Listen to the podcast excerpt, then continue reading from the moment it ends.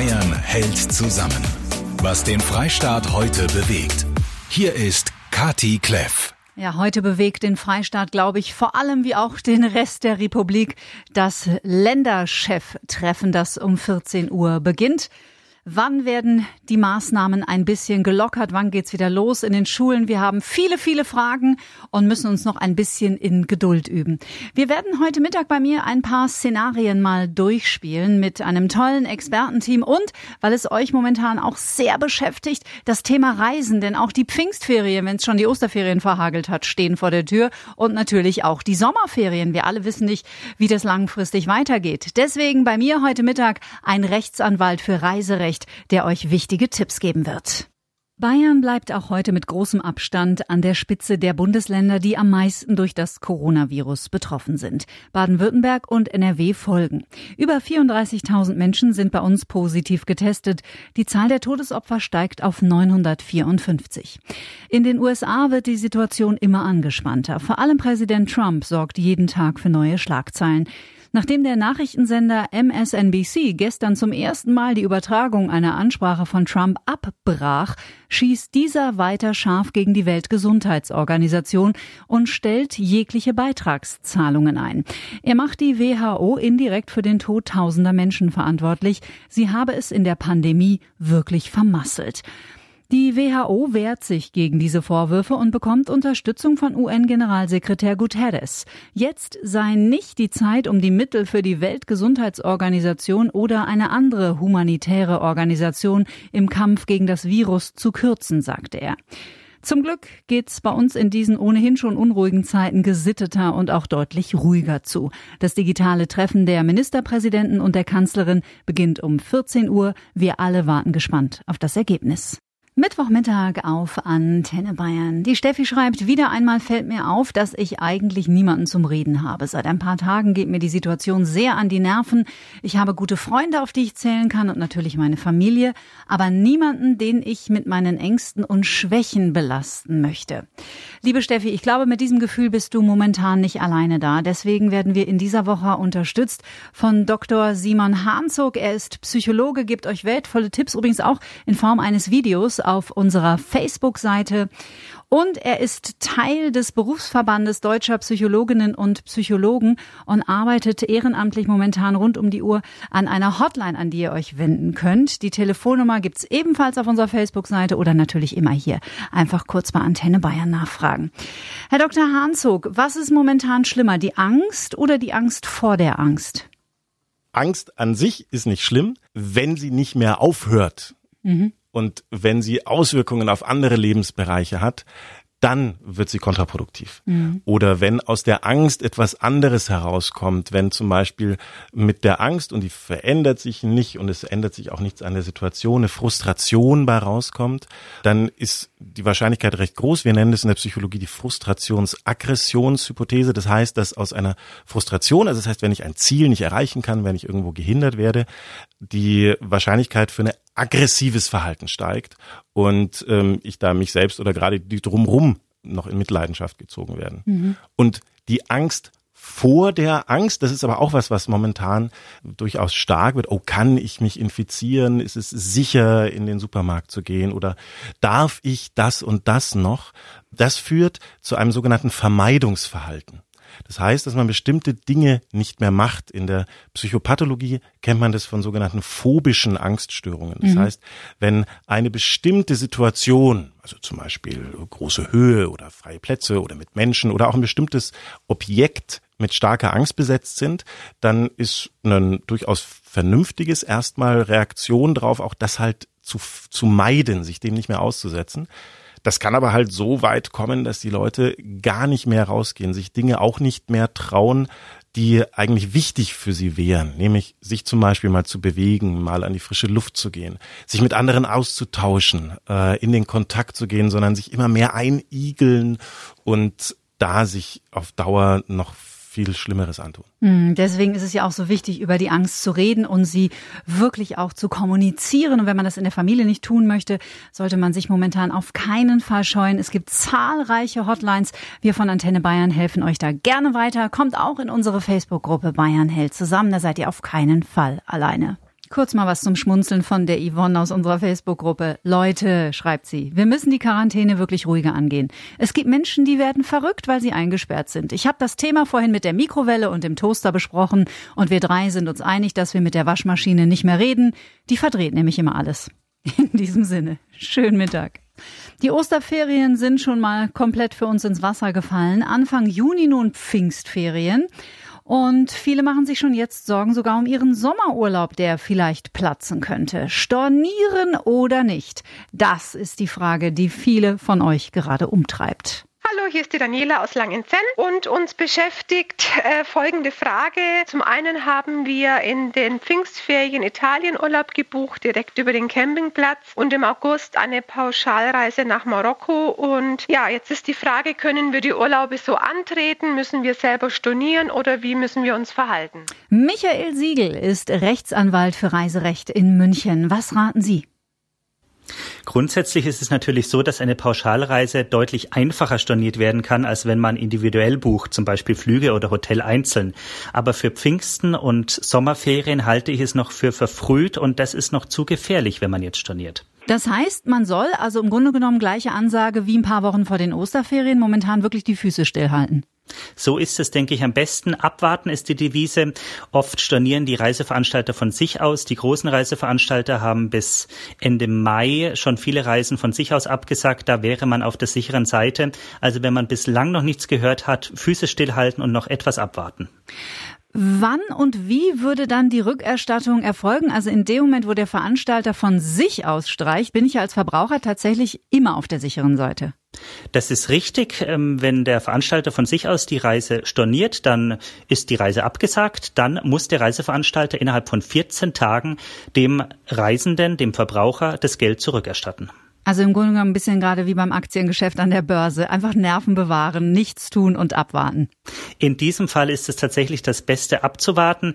Wenn man natürlich lange Zeit vom Reiseveranstalter nichts hört oder immer wieder vertröstet wird, dann sollte man schon mal aktiv werden und die Rückforderung auch mal anmahnen. Mhm. Wenn ich dieses Nervenkostüm jetzt nicht habe, aber zum Beispiel haben ja viele ähm, so eine durchgehende Reiserücktrittskostenversicherung laufen, rettet die mich momentan in diesem Fall oder greift die nicht? Eine Reiserücktrittskostenversicherung greift eigentlich nur bei Gründen, die in der Person des Reisenden liegen. Also im schlimmsten Fall beim Tod, ähm, bei einem Unfall, bei einer Erkrankung. Bei diesen außergewöhnlichen Umständen, die wir mit der Corona-Krise momentan haben, greift diese Versicherung leider nicht. Das war mal der Bereich Pauschalreisen. Für Individualurlauber sieht's ein bisschen schwieriger aus. Die buchen meist dann Hotel auf eigene Kosten, also auf eigene Initiative und Flüge etc. Wie verhalte ich mich denn da momentan am klügsten? Bei Individualreisen ist es tatsächlich deutlich schwieriger. Da hat man nicht diesen umfassenden Schutz von Pauschalreisen und man muss sich mit jedem ja, Leistungserbringer selbst auseinandersetzen, selbst an die Airline herantreten, selbst zum Beispiel an den Ferienhausanbieter, der womöglich im Ausland sitzt, herantreten und am besten eine Lösung finden. Hier ist man oft auf Kulanz angewiesen, dass man sein Geld zurückbekommt und muss leider oft auch Stornokosten in Kauf nehmen.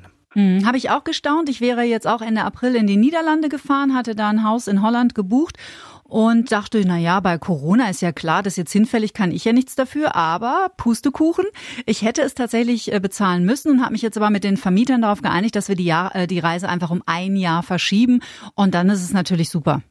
Das ist natürlich der beste Fall, wenn man mit dem Vermieter sprechen kann, die Reise umbuchen kann, verschieben kann. Vielleicht möchte man ja tatsächlich nächstes Jahr nochmal das Haus beziehen.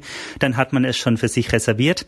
Ansonsten ist tatsächlich das Problem für Ferienhäuser im Ausland, dass auch kein deutsches Recht gilt, dass man eventuell im Streitfall auch im Ausland klagen müsste. Mhm. Und da schrecken die meisten Reisenden zurück. Also die beste Alternative ist tatsächlich das Gespräch zu suchen und eine Lösung zu finden.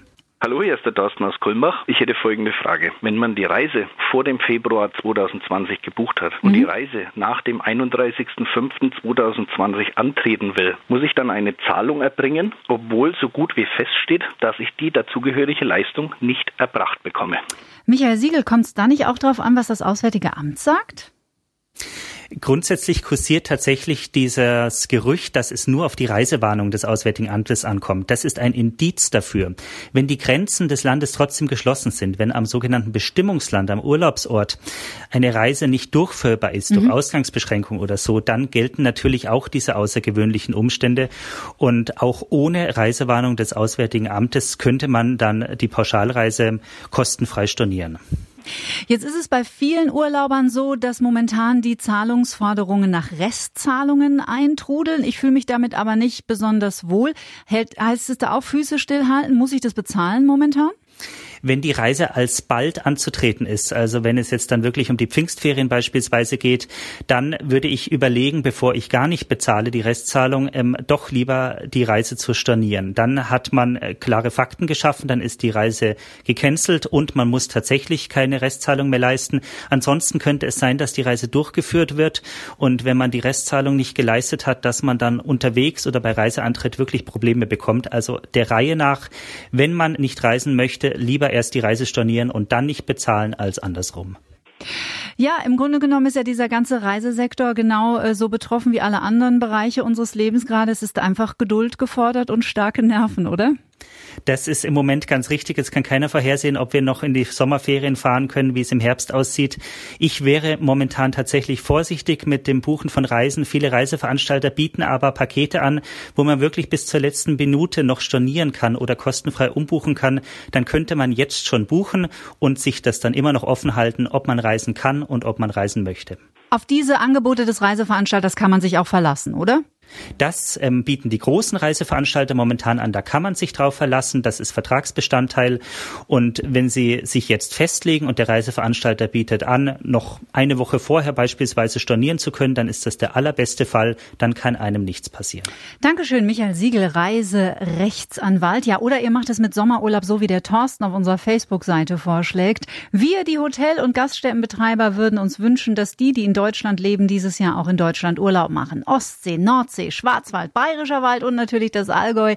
Wir, die wir gerade um unsere Existenz bangen, würden uns sehr freuen. Das kann ich gut verstehen und ich glaube, dass das auch ganz viele Menschen in diesem Sommer so machen werden.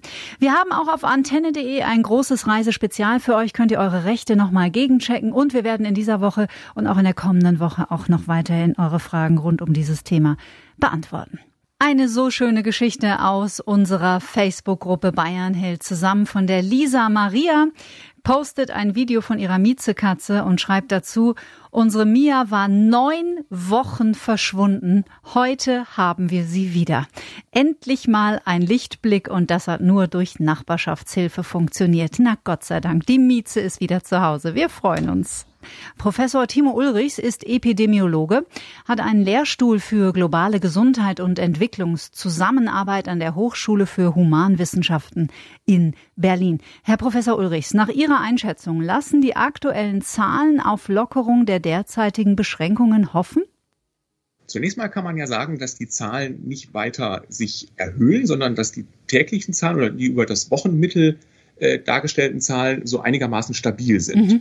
Da wir aber so gar nicht sagen können, ähm, ob das repräsentativ ist, weil wir ja äh, auch mehr Testungen pro Woche hatten mhm. äh, in den letzten Tagen und, und Wochen als am, als am Anfang der Maßnahmen, können wir eben gar nicht so genau sagen, wie die Dynamik nur eigentlich ist. Aber halten Sie denn den Zeitpunkt für sinnvoll? Also ich denke, jetzt ist eigentlich äh, Zeit, über Lockerungen zu diskutieren, denn wir haben jetzt ja nur schon einige Phasen äh, des Lockdowns hinter uns und die äh, Zahlen sind einigermaßen stabil, was wir auch indirekt an dem nur noch geringen Anstieg der Todeszahlen ablesen können. Hm. Sie kennen die Leopoldina-Empfehlung. Welche Lockerung halten Sie denn für sinnvoll? Also nach dem ähm, Papier aus der Leopoldina ist es ja so, ähm, dass zunächst mal die Schulen wieder aufgemacht werden sollen, dass man eben wieder startet. Mhm. Ähm, das Papier der Leopoldina empfiehlt auch eher mal mit den Hauptfächern zu starten, ähm, weil man da entsprechend auch noch etwas nachholen muss. Aber das sind dann natürlich Feinheiten. Grundsätzlich ist das aber eine sehr sinnvolle Sache, eben mit den Jüngeren wieder in, den, in die beginnende Normalität zurückzukehren. Mhm. Die Experten haben ihre Empfehlungen abgegeben. Nun muss also heute die Politik entscheiden, wann die Corona-Beschränkungen wieder gelockert werden. Die Nationale Akademie der Wissenschaften Leopoldina hat ja empfohlen, gerade Grundschulen und Sekundarstufen so schnell wie möglich schrittweise wieder zu öffnen, aber eben nur unter bestimmten Voraussetzungen. Die Frage ist, wie geht das in der Praxis? Professor Dr. Jörg Ramseger ist Fachberater für Schulqualität beim Grundschulverband. Die Leopoldina empfiehlt Schulen und Kitas schrittweise wieder zu öffnen, Kitas nur im Notbetrieb. Für Eltern mit unterschiedlich alten Kindern wäre das aber sicherlich keine Entlastung, oder? Natürlich wäre es für Eltern, die beispielsweise im Homeoffice arbeiten müssen, schon auch hilfreich, wenn die älteren Kinder in der Schule wären und nur noch die jüngeren zu Hause betreut werden müssten. Mhm. Insgesamt sind wir halt in einer sehr schwierigen Situation, weil jede Öffnung der Schulen mit einem hohen Risiko einer Verstärkung der Infektionsraten einhergeht. Mhm, deswegen soll der Unterricht zeitversetzt in Gruppen mit maximal 15 Schülern stattfinden. Aber das ist ja, glaube ich, auch relativ schwer zu realisieren. Wenn wir jetzt mit Halbgruppen arbeiten sollen und zusätzlich Angebote für das äh, Weiterlernen daheim ausarbeiten müssen, geht das nur bei einem reduzierten Grundschulcurriculum. Man kann dann sich nur auf wenige Gegenstände in den Fächern Deutsch, Mathematik und Sachunterricht konzentrieren. Mhm. Alles andere fällt derzeit zunächst einfach hinten runter. Damit müssen wir leben.